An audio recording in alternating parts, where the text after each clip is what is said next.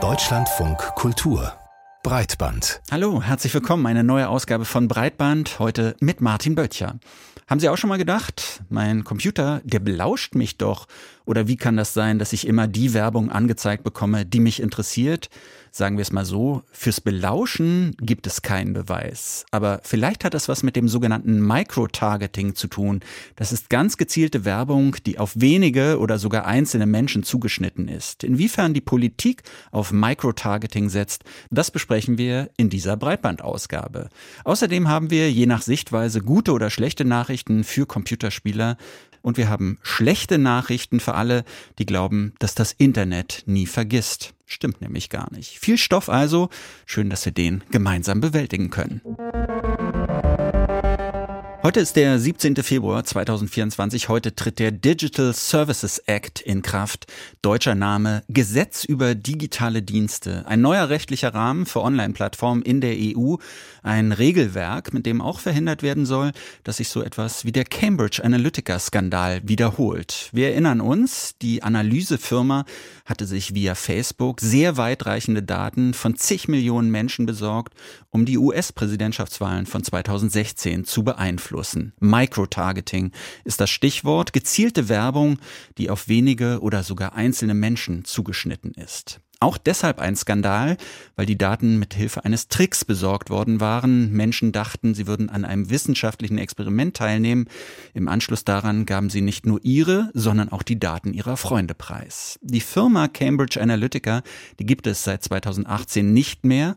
Aber wie groß war eigentlich der Einfluss von Cambridge Analytica, die das Wissen verkauft haben? Und wie wichtig ist Microtargeting für die aktuellen Werbewahlkampagnen? Unser Thema hier bei Breitband, Hanna Wirsching, hat sich umgehört. Im März 2018 erschütterte die weltweite Öffentlichkeit ein Skandal. Das Datenanalyseunternehmen Cambridge Analytica soll sich mehrere Dutzend Millionen Datensätze illegal über Facebook beschafft haben. Der Neurowissenschaftler Alexander Cogan von der Cambridge Universität schickte damals mit Erlaubnis von Facebook einen Persönlichkeitstest an Facebook-Nutzerinnen.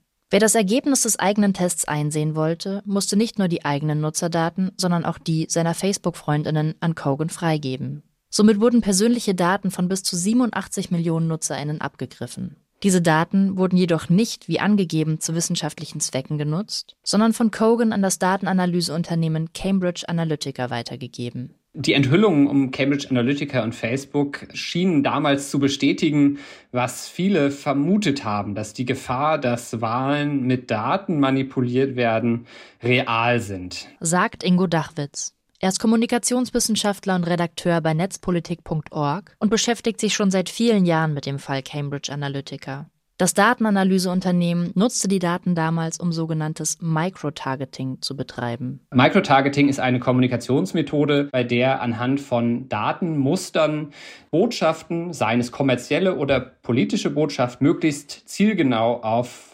kleinere Gruppen zugeschnitten werden, um mit der Kommunikation den größtmöglichen Manipulationseffekt zu erzielen. Nach dem Bekanntwerden des Datenklaus bei Facebook folgten Hausdurchsuchungen, Gerichtsverfahren und Anhörungen in Parlamenten mehrerer Länder, allen voran in Großbritannien und den USA. Es ging vor allem darum, herauszufinden, wie groß der Einfluss von Cambridge Analytica auf die US-Präsidentschaftswahlen zwischen Hillary Clinton und Donald Trump bzw. das Brexit-Referendum 2016 waren. Die britische Datenschutzbehörde hat umfangreich ermittelt. Das erste Mal, dass man so Datenschutzbehörden in Jacken gesehen hatte, auf denen ganz groß Enforcement draufsteht. Es wirkte mehr so wie FBI als wie die Datenschutzbehörde. Cambridge Analytica brüstete sich damals damit, mit seinen Manipulationsstrategien für den unerwarteten Wahlsieg Donald Trumps verantwortlich zu sein. Bei den nachfolgenden Untersuchungen kam jedoch heraus, enge Verbindungen zwischen Trump-Unterstützern und Cambridge Analytica bestanden zwar, allerdings war der tatsächliche Einfluss auf das Wahlverhalten der US-Bürgerinnen durch das Unternehmen nicht so groß wie angenommen. Ein Zusammenhang zwischen Cambridge Analytica und dem Pro-Brexit-Lager konnte ebenfalls nicht nachgewiesen werden. Das Datenanalyseunternehmen hat sich selbst und seine Microtargeting-Strategien als machtvoller inszeniert, als sie es eigentlich waren. So sagt auch Ingo Dachwitz. Man kann mit Microtargeting keine Wahlentscheidung um 180 Grad drehen, aber der Skandal behält trotzdem seine Wucht. Wir haben gesehen, wie Facebook wieder mal Profit über Sicherheit gestellt hat. Facebook hatte nicht aus Versehen das Tor offen gelassen, über das die Forscher von Cambridge Analytica an die Daten gekommen sind, sondern das war bewusst. Das war kein Bug, das war ein Feature. Der Cambridge Analytica-Skandal, Facebook, Wahlen und das sogenannte Microtargeting kommt einem vor, als wäre das gestern gewesen, aber der Skandal ist tatsächlich schon vor sechs Jahren vom Whistleblower Christopher Wiley offengelegt worden. Wie sieht es heute aus mit der gezielten Werbung durch die Politik? Eine wichtige Frage, denn in diesem Jahr stehen hochkarätige Wahlen an. Darüber habe ich mit dem Kommunikationswissenschaftler Simon Kruschinski gesprochen. Meine erste Frage. In den letzten Jahren ist unsere Welt digitaler geworden. Soziale Medien spielen heute eine noch größere Rolle und die Konflikte in der Welt, die sind auch größer geworden. Was heißt das für die Zukunft? Werden wir bei der Europawahl, bei den Landtagswahlen oder auch im US-Wahlkampf mehr Microtargeting erleben? Also ganz generell ist Werbung auf Facebook oder Instagram immer extrem wichtig für Wahlkämpfe, was sich insbesondere auch an den ähm, steigenden Ausgaben der Parteien für digitale Wahlkampagnen erkennen lässt. Denn das Besondere ist, dass diese Werbung es den Parteien ermöglicht, strategisch wichtige Wähler in den sozialen Netzwerken zu identifizieren und sie dann mit passenden Botschaften auch zu erreichen. Und dies geht deshalb, weil soziale Netzwerke extrem viel über ihre Nutzer wissen und damit auch dann den Parteien ausgeklügelte Möglichkeiten der gezielten Wähleransprache anbieten können. Und dabei ist auch das sogenannte Microtargeting möglich, also eine zielgenaue Ansprache von wenigen oder einzelnen Personen mit ähm, sehr maßgeschneiderter Werbung. Beispielsweise können werdende Mütter in Hamburg, die sich für eine Kita-Betreuung interessieren, dann mit einer Werbung für eine Hamburger Parteigundgebung zum Thema kostenlose Kita-Betreuung dann anvisiert werden auf diesen Plattformen. Was wir jedoch in unseren Studien sehen, ist, dass diese äußerst zielgerichtete Form der Werbung auf Social Media eher in einem geringeren Maße von Parteien eingesetzt und stattdessen eher auf größere Zielgruppen, eher gröbere geografische Regionen oder aber auch auf grobe Themen gesetzt wird. Jetzt haben Sie gesagt, die Parteien setzen eher so gröbere Hebel an. Die setzen gar nicht so sehr aufs Microtargeting. Warum eigentlich? Das ist doch ein sehr vielversprechendes und gutes Mittel, um so direkt die Leute anzusprechen, die man ansprechen möchte. Das hat vor allem zwei Gründe. Ähm, erstens stehen Parteien immer nur begrenzt Gelder, Personal oder auch Zeit zur Verfügung. Und hier sehen wir, dass diese wirklich sehr feine Analyse von Wählern auf der einen Seite und auch dann diese maßgeschneiderten Botschaftsinhalte deutlich mehr Ressourcen in Anspruch nehmen als diese traditionellen oder auch eher gröberen Werbeanzeigen, wie wir sie beispielsweise von Straßenplakaten kennen. Und das Zweite ist, dass auch strikte Datenschutzgesetze oder aber auch Regeln zur Wahlkampffinanzierung oder ähm, Wahlkampfkommunikation hier das Microtargeting einschränken. Ähm, so ist es beispielsweise nicht ähm, erlaubt, die ähm, Daten über politische und religiöse Überzeugungen zu nutzen, über Gesundheit oder Sexualität als solches, weil diese eben besonders schützenswert sind laut Datenschutzverordnung und es damit auch so verhindert werden soll, dass eine Verletzung der Persönlichkeit oder aber auch der Privatsphäre dann letztlich einschlägt.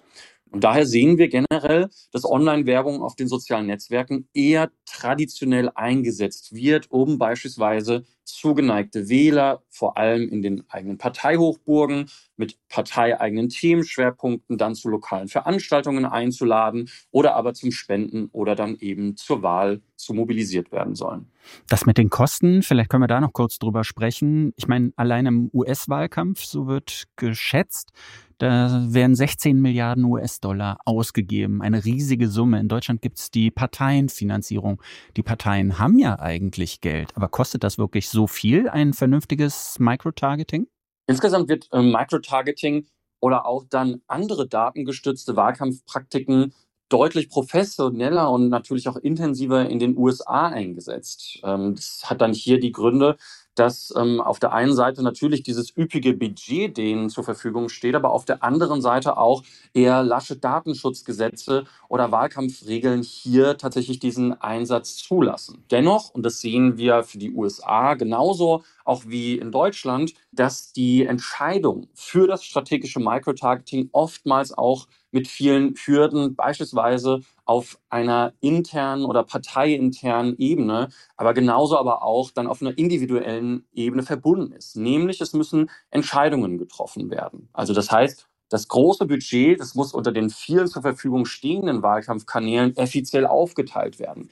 Traditionelles Fernsehen, Zeitungswerbung, ganz normale Zeitungsreportagen, Plakate, Briefwerbung, Haustürwahlkampf und so weiter und so fort. Das weitere ähm, große Problem ist, dass man für diese zielgerichtete Werbung, beispielsweise das Microtargeting, auch aussagekräftige Daten über die Wählerinnen und Wähler benötigt. Man benötigt dann darüber hinaus deutlich mehr Zeit zur Anfertigung dieser maßgeschneiderten Botschaftsinhalte. Und dann muss man auch noch dafür sorgen, dass die Wirksamkeit in den verschiedenen Zielgruppen getestet wird. Und das alles zusammengenommen wird dann in der geringen Zeit eines Wahlkampfs schnell natürlich zu einer Herausforderung, was, wie, auf welche Art und Weise, mit welchem Budget wo eingesetzt werden soll. Und das bedeutet, dass selbst trotz der hohen Budgets hier die Entscheidung letztlich sehr schwierig ist und viel, viel Ressourcen in Anspruch nehmen. Es macht also für unterschiedliche Länder, für unterschiedliche Parteien im Wahlkampf ja unterschiedlich viel Sinn, auf Microtargeting zu setzen oder eben auch nicht. Aber was ist mit anderen Kräften, gerade bei so wichtigen Wahlen wie ja jetzt zum EU-Parlament oder in den USA diese Wahlen? EU-Parlamentarier haben ja zum Beispiel davor gewarnt, dass unter anderem Russland und China versuchen, die Wahlen zu beeinflussen. Vielleicht auch mit Microtargeting? Hier gibt es tatsächlich eher weniger Forschung dazu. Ähm, was wir aber tatsächlich sehen, ist, dass die Möglichkeiten zur Einflussnahme über dieses sogenannte Microtargeting extrem stark von den sozialen Plattformen beobachtet wird. Beispielsweise muss man sich als Werbetreibender in den einzelnen Ländern überhaupt erstmal registrieren, um eine solche Werbung zu schalten. Das andere ist, dass man als solches auch nur dann in der Währung letztlich bezahlen darf, wo man letztlich in den verschiedenen Ländern registriert ist.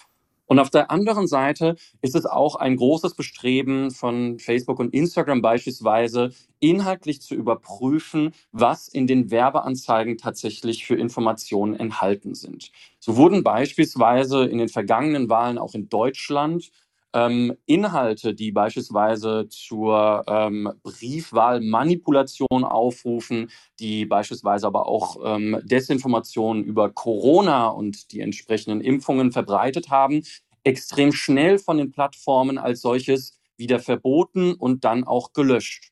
Das bedeutet aber nicht, dass wir auf diese Einflüsse kein Auge haben sollen, denn es ist natürlich möglich, dass diese Barrieren umgangen werden, sei es auch nur temporärer Natur. Und deshalb ist es wichtig, diese Entwicklungen, diese Einflüsse tatsächlich systematisch auch zu analysieren. Mhm. Gerade machen Recherchen die Runde, die zeigen, wie massiv die AfD gerade auf TikTok versucht, ihre Botschaften zu verbreiten.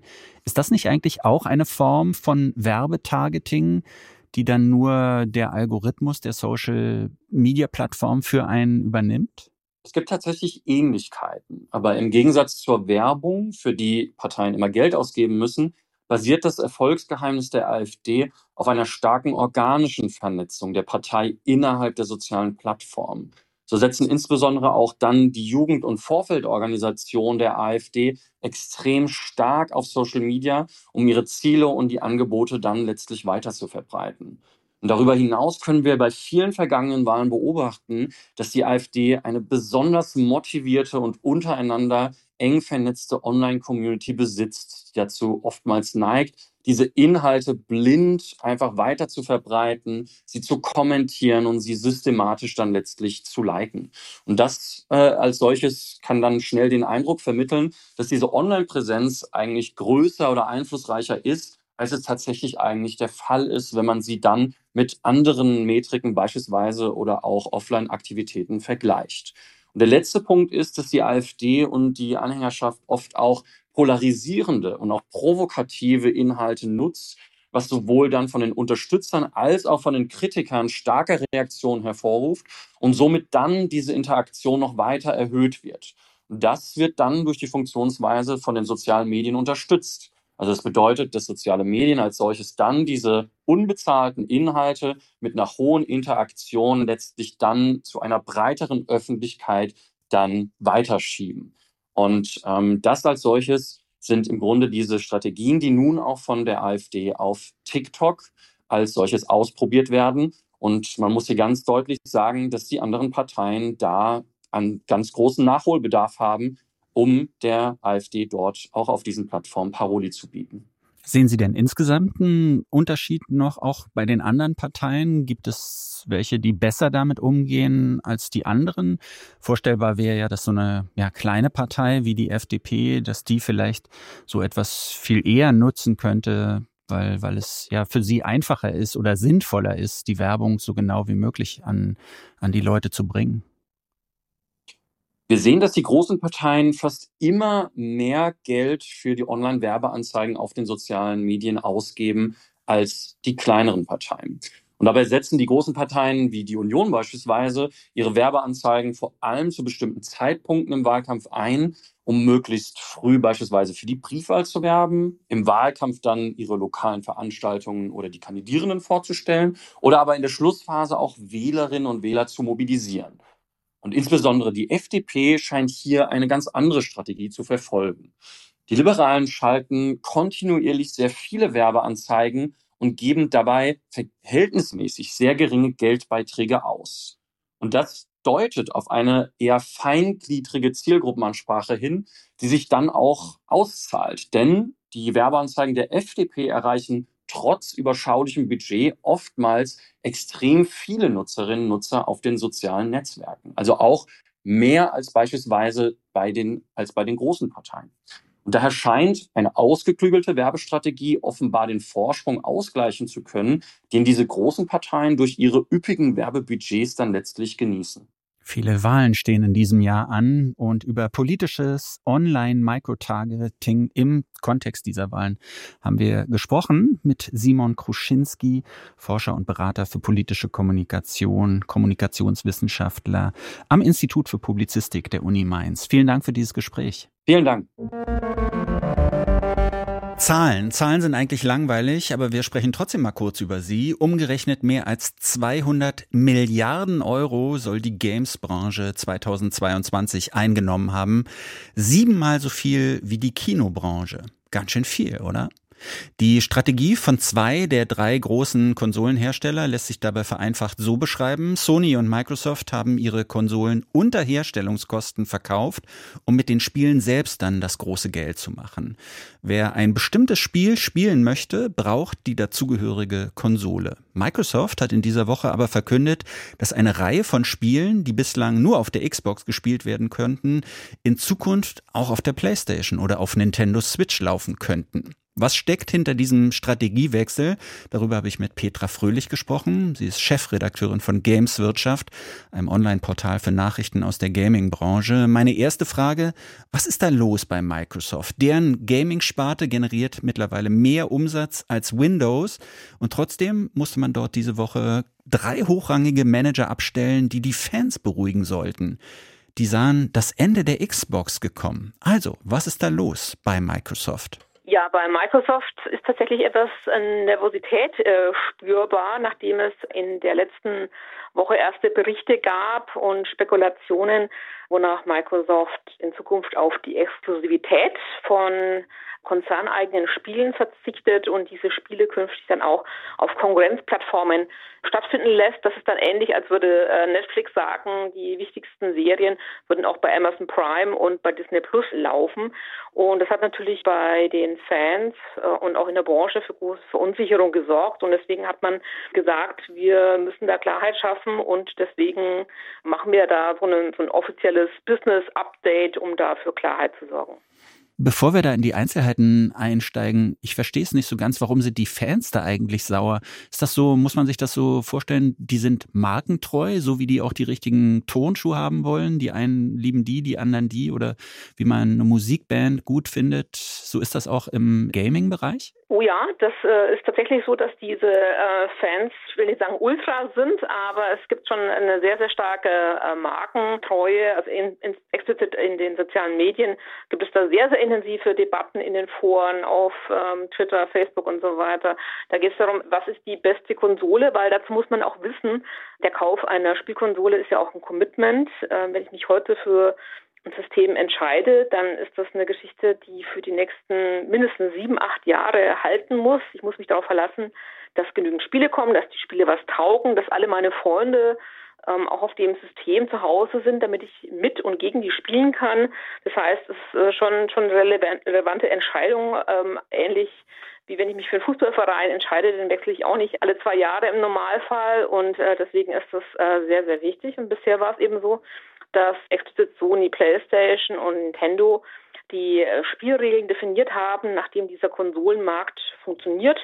Und äh, nachdem Microsoft jetzt zwei Jahrzehnte versucht hat, hier Fuß zu fassen und das bedingt gut geklappt hat, hat man jetzt gesagt, äh, wir ändern nicht die Sportart, aber wir versuchen da unsere unsere eigenen äh, Regeln da einzubringen, wenn wir schon nicht die, die Großen auf dem Feld schlagen können. Würden Sie denn sagen, dass Gaming insgesamt so in der Krise steckt, weil ja immer mehr Spieleentwickler sagen, dass Spiele teurer werden müssen?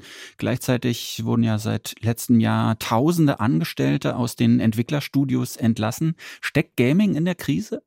Das kann man auf jeden Fall sagen. Ähm, da kommen mehrere Faktoren zusammen. Äh, zum einen hat die, die Spielebranche in der Corona-Phase extrem profitiert, wurden äh, enorme Umsatzzuwächse erzielt. Das ist, also Spiele waren äh, quasi Pandemie-Profiteur, wenn man das so sagen kann, genauso wie Streaming-Dienste oder Brettspielanbieter. Und jetzt ist quasi so eine Art Post-Covid-Syndrom, wo man sagt, man hat diese wahnsinnigen Zuwachsraten nicht halten können. Gleichzeitig werden die Spiele in der Entwicklung immer teurer und hinzu kommen ähm, hausgemachte Probleme bei einzelnen Spieleherstellern, die zu schnell gewachsen sind, zu schnell zu viele Studios gekauft haben, zu teils ähm, horrenden Bewertungen. Und die kämpfen jetzt gegen extreme Schulden und äh, hohe laufende Kosten. Und das hat dazu geführt, dass in also mindestens äh, im letzten halben Jahr sehr viele Entlassungswellen stattgefunden haben. Es wurden extrem viele Projekte gestoppt und äh, die Auswirkungen wird man dann aber auch tatsächlich erst in ja, zwei, drei Jahren als Kunde merken, weil ja die Entwicklung der Spiele ein paar Jahre dauert. Aber momentan ist die Zahl der schlechten Nachrichten deutlich größer als die Zahl der guten Nachrichten. Microsoft scheint jetzt also darauf zu setzen, dass die Spiele nicht mehr exklusiv auf den Microsoft-Konsolen gespielt werden, sondern dass man die auch für andere Konsolen, für andere Plattformen bereitstellt. Also für die PlayStation zum Beispiel oder auch die Nintendo Switch. Woher diese Abkehr von der Strategie, möglichst viele Spiele für sich zu behalten, damit die Kundschaft die eigene Konsole kaufen muss? Microsoft hat äh, festgestellt, dass der Markt nicht unendlich äh, wächst. Es gibt die Möglichkeit, dass man aus der bestehenden Käuferschaft mehr Geld generiert. Das ist eine Möglichkeit, dass man einfach mehr Angebote schafft und sagt, man monetarisiert die Kundschaft besser, dass mehr Geld ausgegeben wird. Oder aber man erweitert einfach den Markt und genau das ist die Strategie, die Microsoft gewählt hat. Äh, man will auf allen Plattformen ähm, unter der Sonne stattfinden.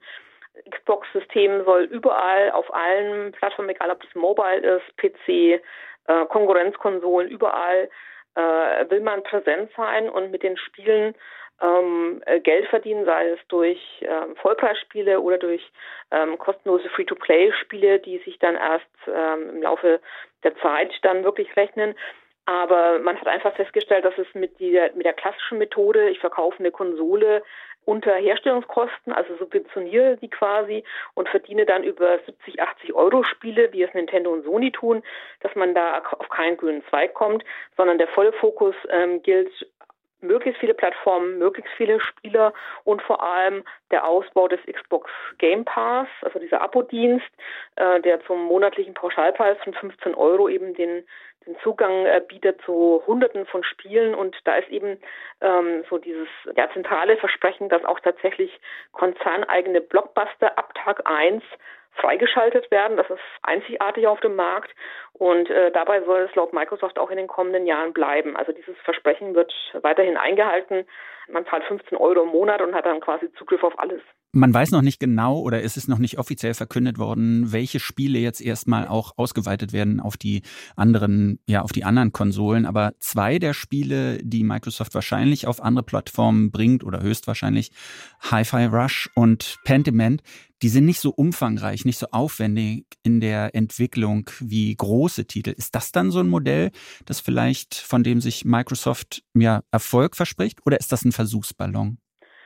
Die jetzige Strategie, dass man einzelne Spiele mal testweise auf ähm, anderen Plattformen stattfinden lässt, ist tatsächlich als als Versuch ähm, deklariert von Microsoft. Das sagen die auch ganz offen. Das ist ein Prozess, aus dem man einfach lernen möchte, wie die Resonanz der Kundschaft ist.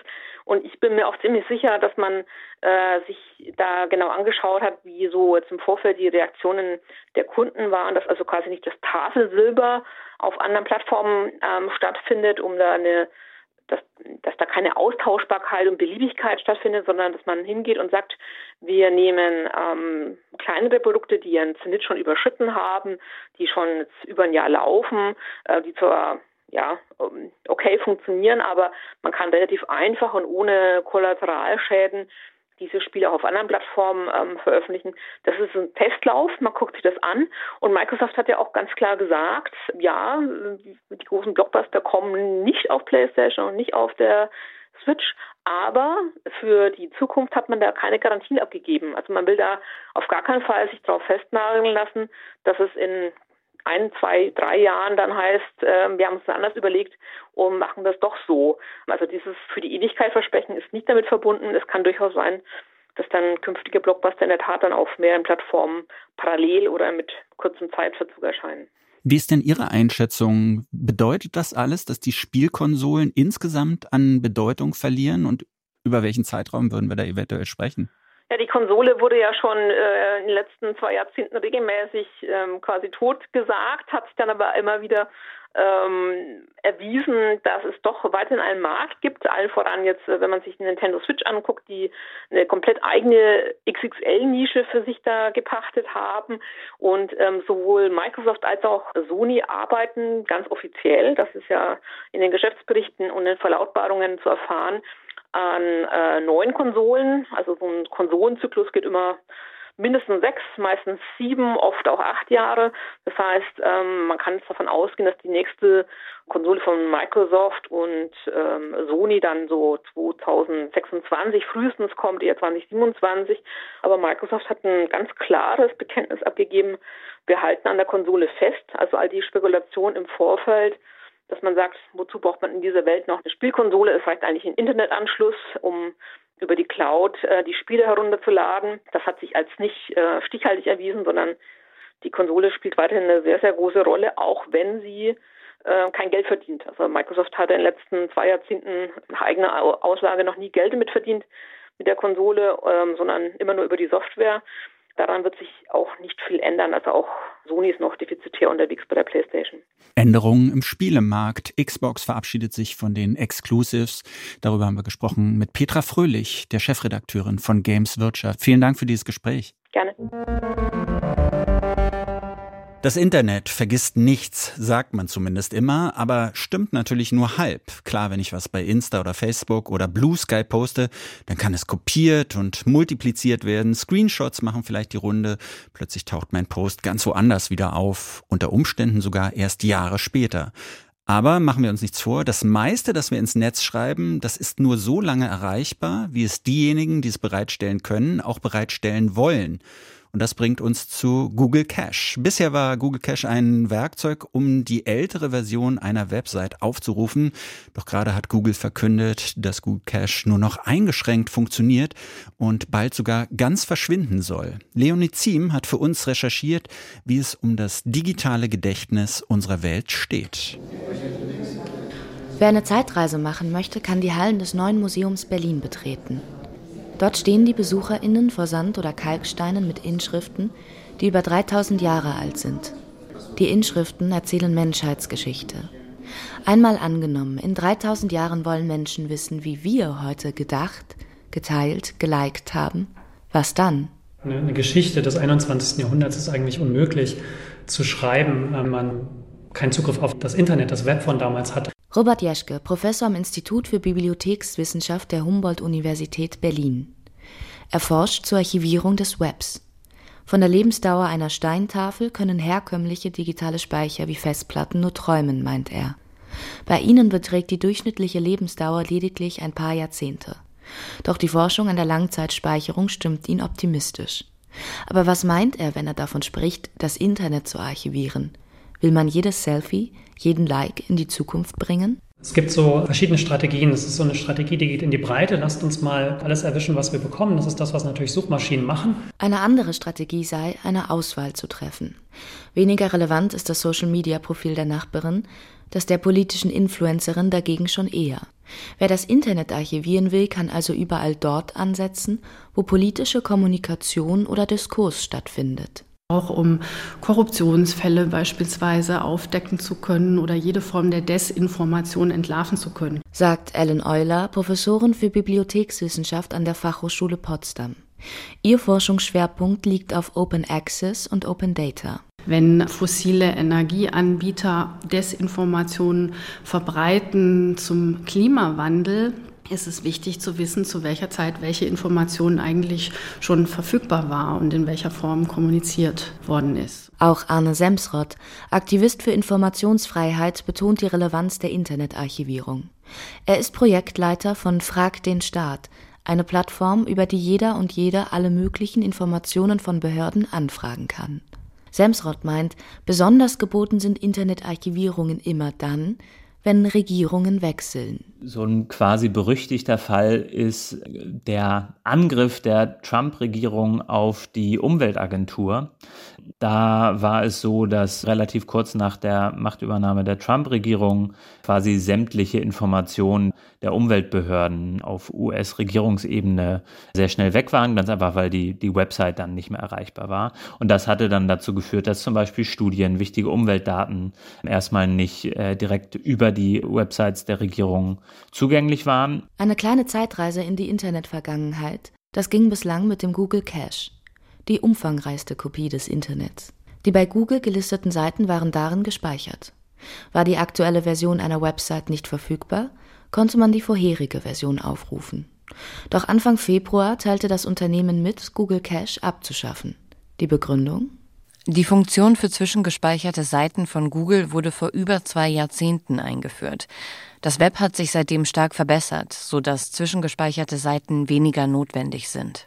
Dass dieses Instrument eingestellt wurde, bedeutet erstmal, dass ich die Möglichkeit dieses Rückgriffs nicht mehr habe. So die Bibliothekswissenschaftlerin Euler. Viele machen sich Sorgen, haben vormals Google Cache genutzt, insbesondere sicherlich im journalistischen Bereich und haben dann diesen Rückgriff genommen. Und ich denke, dass der Wegfall des Google Cache weniger damit zu tun hat, dass es hier eine technologische Weiterentwicklung gab. Die Funktion diente gewissermaßen auch als Trick, um die Paywall auf vielen Websites zu umgehen. Euler vermutet, dass mit der Abstellung von Google Cache das Unternehmen sich eine ganze Reihe rechtlicher Auseinandersetzungen sparen will. Der einzige öffentlich leicht zugängliche Weg, um Internetgeschichte nachzuvollziehen, bleibt damit das Internet Archive eine Non-Profit-Organisation mit Sitz in San Francisco. Sie gründete sich bereits 1996. Auf der Website des Internet Archive findet sich auch die Wayback Machine, eine echte Zeitmaschine fürs Internet, für alle zugänglich. Alte Versionen von Websites sowie auch bereits gelöschte lassen sich darüber aufrufen. Allerdings ist dieses digitale Gedächtnis löchrig und umfasst nicht mal annähernd das gesamte Internet. Aktivist Semsrott gibt zu bedenken. Wenn wir jetzt davon abhängig sind, dass private, spendenfinanzierte Organisationen diese so wichtige Funktion für alle Menschen herstellen, dann ist das eine sehr fragile Konstruktion. Bereits seit 2006 gibt es die gesetzliche Verpflichtung, dass die Deutsche Nationalbibliothek das Web archiviert.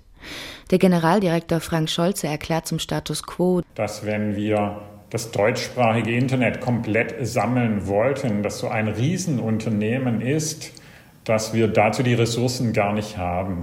Deswegen sprechen wir in den letzten Jahren immer davon, dass wir das deutsche Internet in exemplarischer Vollständigkeit sammeln, wobei, das kann man glaube ich schon sagen, der Fokus mehr auf exemplarisch als auf Vollständigkeit liegt. Die Zugänglichkeit konkurriert dabei mit dem Urheberrecht, also dem Mechanismus, durch den im derzeitigen Entlohnungssystem Künstlerinnen ihr Geld verdienen.